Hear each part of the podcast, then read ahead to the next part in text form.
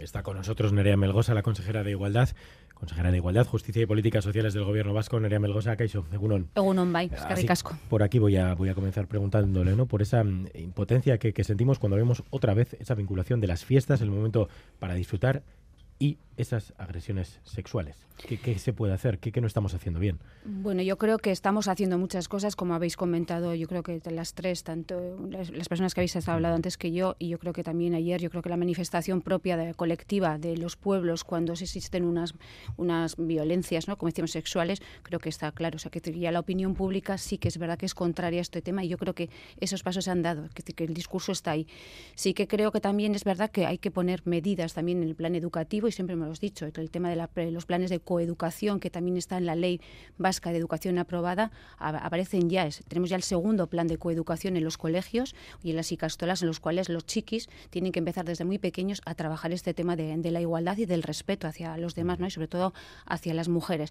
Creo que eso es importante también trabajarlo. Ayer también aprobamos ya en el Consejo de Gobierno la Estrategia 2030 de, de Paramacunde, ¿no? para estos años, en el cual hay dos aspectos y dos ejes estratégicos. El primero, en el que habla sobre el tema de las violencias, que no haya ninguna violencia, que haya violencia cero, y por otra parte es que para que todas las mujeres que hayan sido violentadas, que tengan también unas determinadas estrategias, unas herramientas para salir de la propia violencia en la cual han estado inmersas, así como también tengan ayudas económicas si así lo necesitan.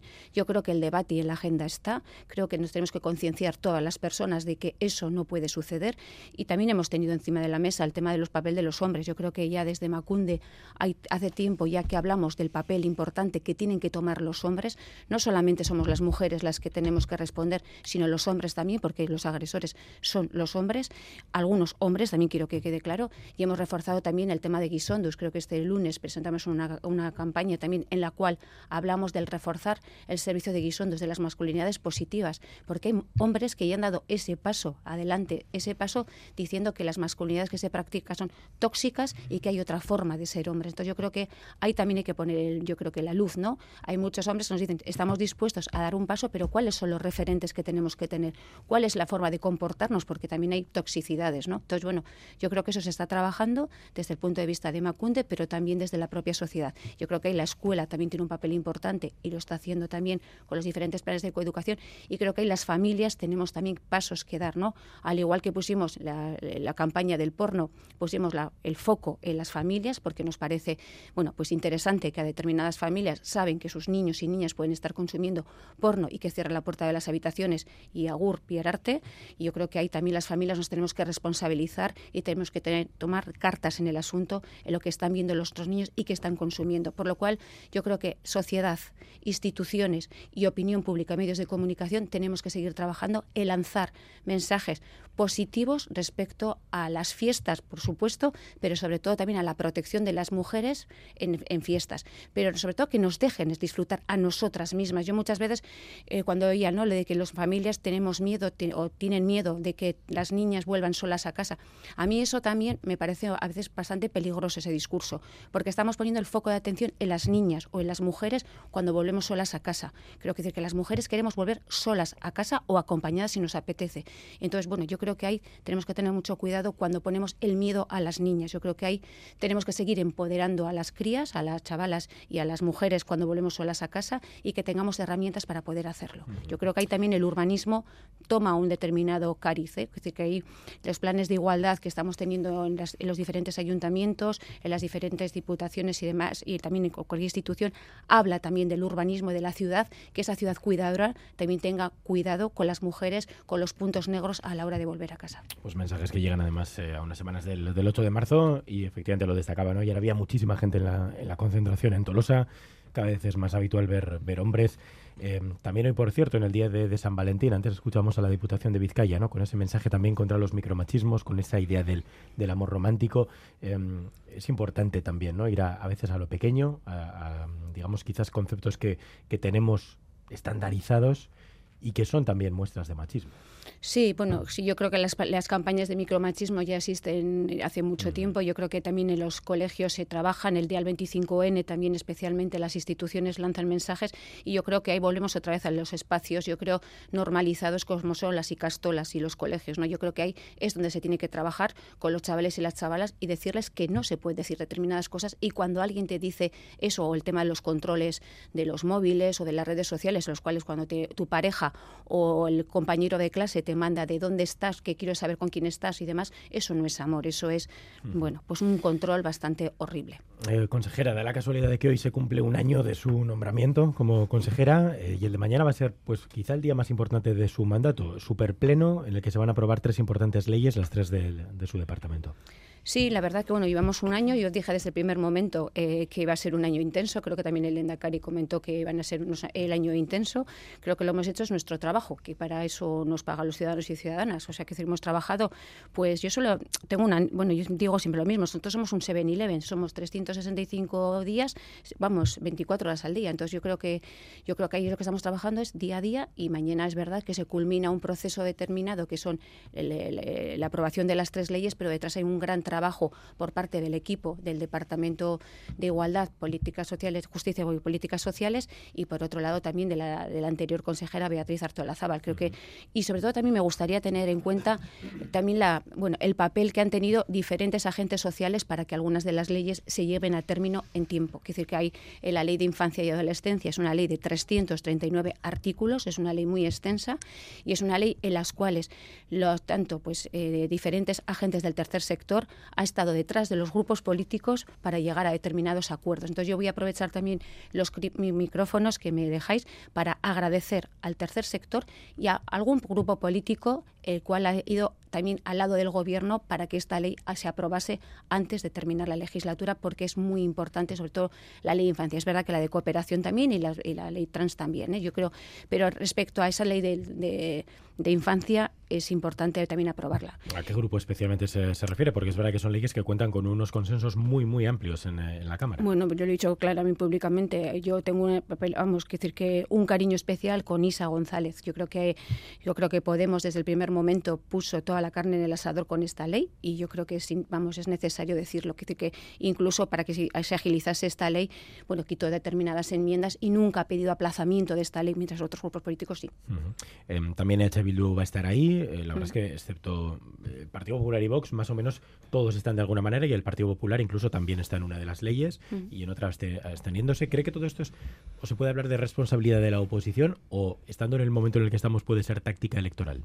Bueno, yo prefiero pensar que responsabilidad de la oposición. Como decía anteriormente, eh, los políticos y las políticas estamos para solucionar problemas, no para crearlos. Entonces, estas leyes lo que hacen es solucionar problemas de determinados colectivos, por lo cual yo creo que es interesante pensar en eso y lo tenemos que hacer así, pensando en, en el bien común, que para eso, digo, está, es nuestro deber y, demás. Yo creo que bueno, vamos a pensar en que es, es una responsabilidad y que a, alguno y alguna la luz se le, se le, ha encendido en estos momentos. ¿Qué destacaría de la ley de infancia y adolescencia? Eh, pone límites a la utilización de niños y niñas en la publicidad. Eh, entendemos en publicidad que se, que se grabe aquí, ¿no? no que se emita aquí. Sí, bueno, ya, ya, hay algunas cosas que ya estamos desarrollando en el propio departamento, en el propio gobierno. Hay que decir que, bueno, pues se está trabajando ya con ello, pero es verdad que ahora al tomar ya eh, cariz de ley, pues le, da otro y otra impronta, ¿no? Lo más importante es tener a los niños y niñas como sujeto de derechos. Hasta ahora siempre veíamos a los niños y niñas como algo que, no, bueno, pues que estaba ahí subsidiario, ¿no? Y en este momento los niños y niñas van a participar efectivamente en su, en su forma de trabajar, también en, el propio desarrollo reglamentario de la ley. ¿no? Entonces, es escucharles y atenderles. Así como en otros colectivos podemos haberles empoderado, a los niños y niñas no. Entonces, sí que existen ya determinados órganos de participaciones municipales. Eh, también el mismo gobierno tiene una red de municipalidad con el tema de participación infantil, Aurrekin, pero lo que se va a hacer es trabajar más en esa participación real y efectiva. Se va a promocionar los derechos de los niños y de las niñas y se va a llegar a determinadas situaciones situaciones que hasta ahora no les oíamos a los niños y las niñas. Van a tener voz.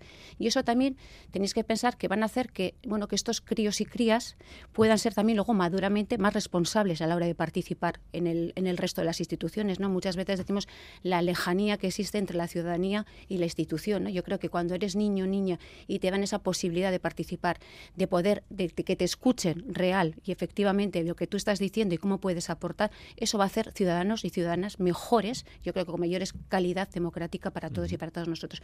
Es un tema de ella, de interés. ¿eh? Yo ya me voy haciendo mayor y espero que la gente que me suceda o las personas que me sucedan tengan unos valores éticos, yo creo que muy consolidados. Y eso hay que hacerlo desde muy pequeñitos. Eh, otra de las leyes importantes es la ley de cooperación. Aquí una de las novedades es que el gobierno vasco eh, va a tener que destinar el 0,7% de su presupuesto a objetivos solidarios. ¿Qué tipo de objetivos y, cómo se van a decidir? ¿Cómo va a funcionar? Bueno, la, ley de cooperación también es una ley, bueno, es una ley bastante más pequeña de artículos que la anterior, pero ha sido una ley de gran debate y creo que todo el mundo hemos aprendido mucho en este proceso. Yo ahí también quisiera agradecer tanto a la Quidecha, a la Agencia Vasca de Cooperación, como así como a la coordinadora NGDES, así como a otras asociaciones que también trabajan en el tema de la cooperación. Euskadi ya lleva tiempo trabajando en el tema de la cooperación y lleva tiene una trayectoria larga y encima yo creo que ahí hace poco presentamos un informe de cooperación descentralizada en el cual Euskadi era el, eh, si hubiese, eh, es el país que más dinero eh, da al tema de la cooperación descentralizada, por lo cual estamos bien situados.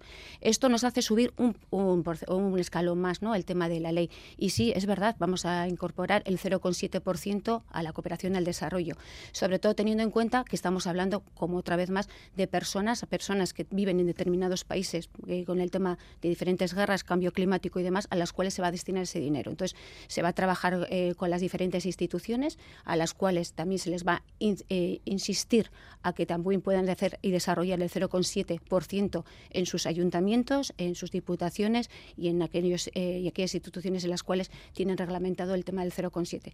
También es verdad que aprovecho esta ocasión para decir que bueno que hay determinadas personas o determinados partidos que nos hablan del 0,7% y no todos los ayuntamientos que dirigen estos partidos tienen el 0,7% en sus ayuntamientos. Quiere decir que esto no hay que ir más que a ver las plataformas y los presupuestos eh, participativos o los presupuestos que tienen los ayuntamientos. Entonces, Gobierno vasco ha dado ese paso, ¿cómo no? Yo creo que encima ese paso yo creo que va a ser consolidado, creo que ese paso nos va a traer a construir un mejor mundo porque realmente muchas veces vemos los procesos migratorios como tenemos en este momento y es personas que no pueden vivir en su país de origen por determinadas causas. Entonces, si somos capaces de invertir en esos países, si somos capaces de generar una riqueza solidaria y justa, yo creo que eso también va a, dar lugar a crear procesos migratorios mejores y también un, un mundo mejor. Estamos hablando, volvemos a hablar de la infancia y dejar ese mundo mejor. Luego hablaremos también de la transferencia que tiene que ver con la migración, pero antes sobre la ley de no discriminación de las personas trans, eh, aquí también con todos los, partidos, salvo PP y Vox.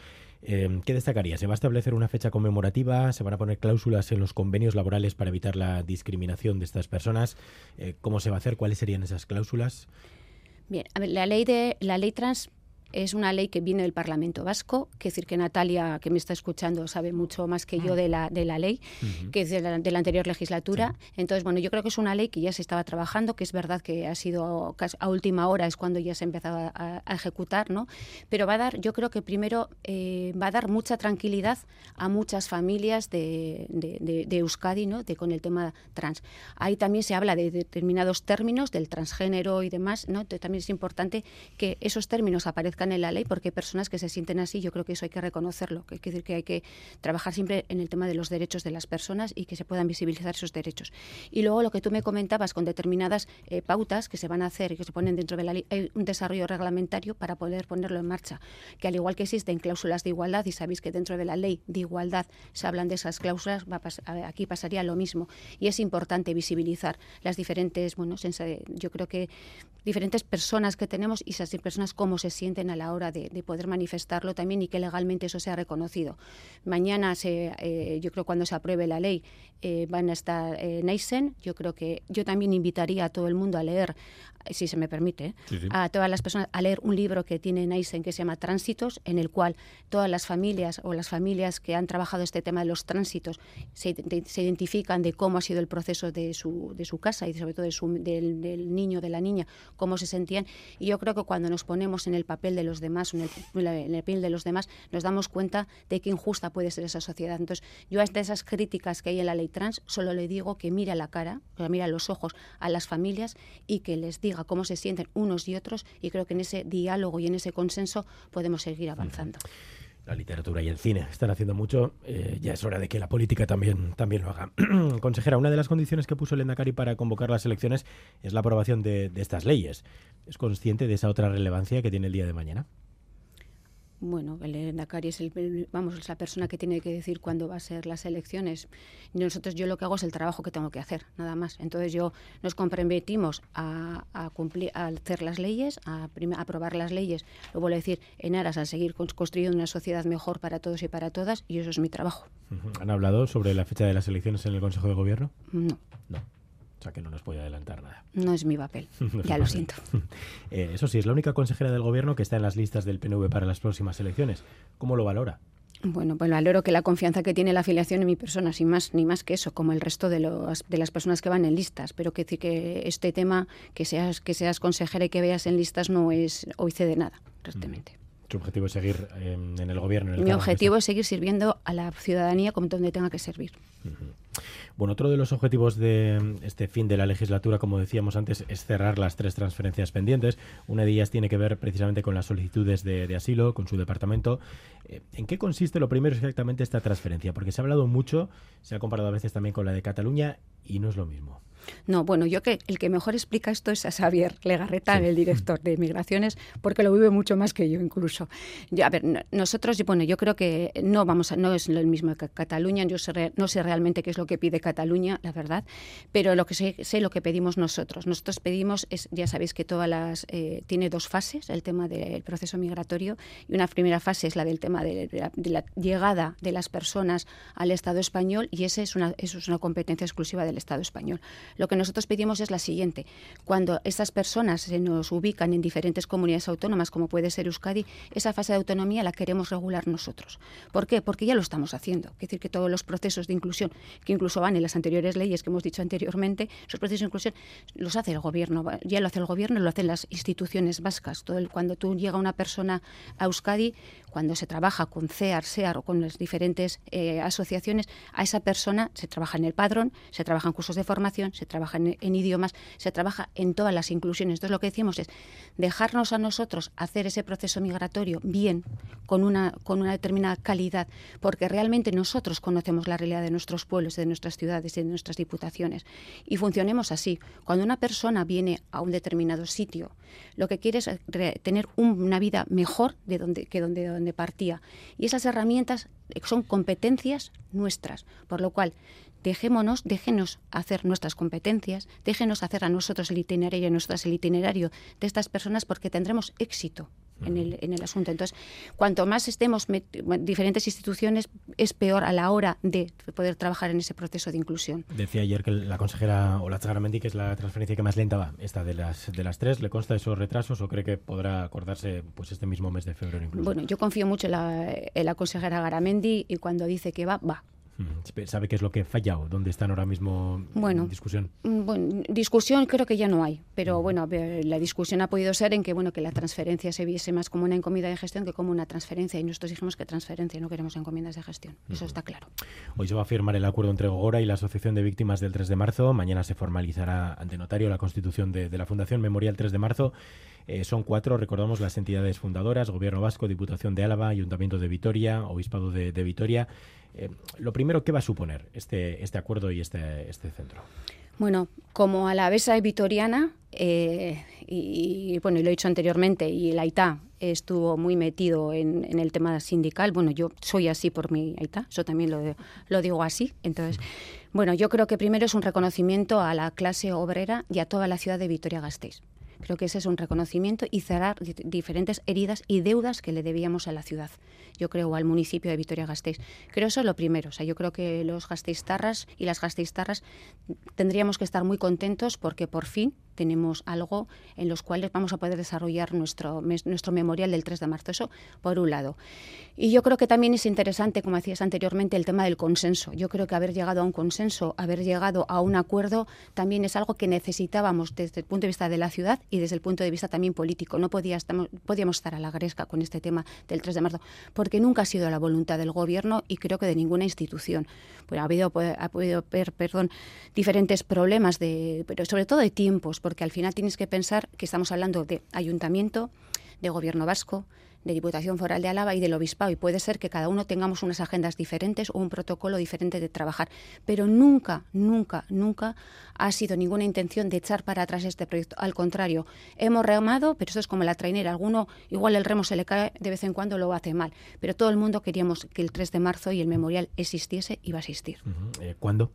En 2026, que es cuando se cumplen los 50 años, podría ser una fecha simbólica importante. Mm, ahora ya está en principio. O sea, nosotros, como comentabais, nosotros, eh, Oigo Ahora eh, firma el convenio con el 3, con el, con el 3 de marzo, con, con, la plataforma, o sea, con la asociación, perdón.